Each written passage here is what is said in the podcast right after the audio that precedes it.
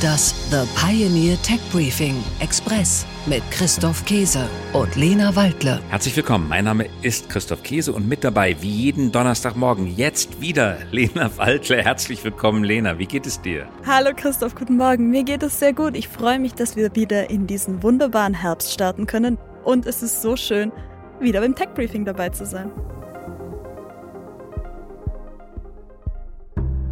Ein flächendeckender Blackout. Wie realistisch ist ein solches Szenario oder ist das alles am Ende doch nur Panikmache?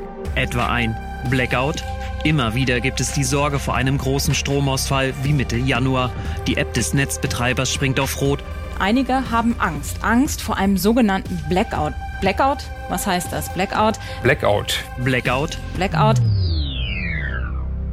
Ja, und dunkel ist es. Kein Strom, kein Licht, dementsprechend dann natürlich auch kein Wasser. Das klingt alles gar nicht toll und wenig erstrebenswert. Doch ist so ein Blackout wirklich eine reale Gefahr in Deutschland? Kann das echt passieren? Passieren kann alles. Ganz besonders in Deutschland möglich ist alles. Es ist aber, muss man sagen, sehr unwahrscheinlich. Zum Glück. Anders als in anderen Ländern gibt es hierzulande viele Leute, die sehr effektiv und gut und verlässlich auf unser Stromnetz aufpassen. Zum Beispiel schützen sie dieses Netz vor Hackerangriffen und sie sorgen vor allem dafür, dass das Netz nicht überlastet wird oder unterlastet ist. Übrigens beides genauso gefährlich. Derzeit teilen sich vier sogenannte Übertragungsnetzbetreiber, kompliziertes Wort, das Land untereinander auf. Das sind einerseits Amprion im Westen aktiv, Transnet BW Baden-Württemberg im Südwesten. Dann gibt es Tenet, deren Gebiet reicht von Schleswig-Holstein bis nach Bayern. Und 50 Hertz versorgt den Osten und Hamburg. Übrigens auch Berlin, wo wir beide sitzen. Diese Übertragungsnetzbetreiber agieren als in der Wirtschaft sagt man natürliche Monopole. Also da bleibt gar nichts anderes übrig. Wenn man ein Netz organisiert, ist man automatisch ein Monopol und deswegen werden sie reguliert und zwar von der Bundesnetzagentur. Und das ist wirklich keine kleine Aufgabe, denn wir stehen vor folgendem Szenario. Unser Strombedarf, der wächst und zwar aufgrund der Elektrifizierung und der Dekarbonisierung und er tut das rasant. Und damit nicht genug. Gleichzeitig wird auch die Landschaft der Stromquellen immer komplexer. Wie sieht also ein Stromnetz aus? Das fragen sich die Expertinnen und Experten, das auf diese Herausforderungen eingestellt ist. Das haben wir besprochen mit Sabine Erlinghagen. Wer ist Sabine Erlinghagen? Sie ist CEO eines Geschäftsbereichs bei Siemens, der immer mehr an Bedeutung gewinnt, und zwar Grid Software. Sie leitet dort ein Team von etwa 2500 Leuten weltweit, die sich mit Software für Stromnetze beschäftigen. Das heißt, Grid Software macht Stromnetze intelligenter für die Planung, für den Betrieb und für die Wartung. Und warum uns das vor etwaigen Stromausfällen bewahrt, das hören wir gleich nach den Nachrichten der Woche. Tech Briefing. Nachrichten aus der Welt der Big Tech. Kartellverfahren gegen Google. Der Suchkonzern befindet sich in einem der größten Kartellverfahren der USA seit 25 Jahren. Von Google geschlossene Exklusivvereinbarungen erschweren, so heißt es, einen gleichberechtigten Wettbewerb. Außerdem, so sagt die Wettbewerbsbehörde, begünstigen sie die Monopolstellung Googles. Der Prozess startet am Dienstag in Washington.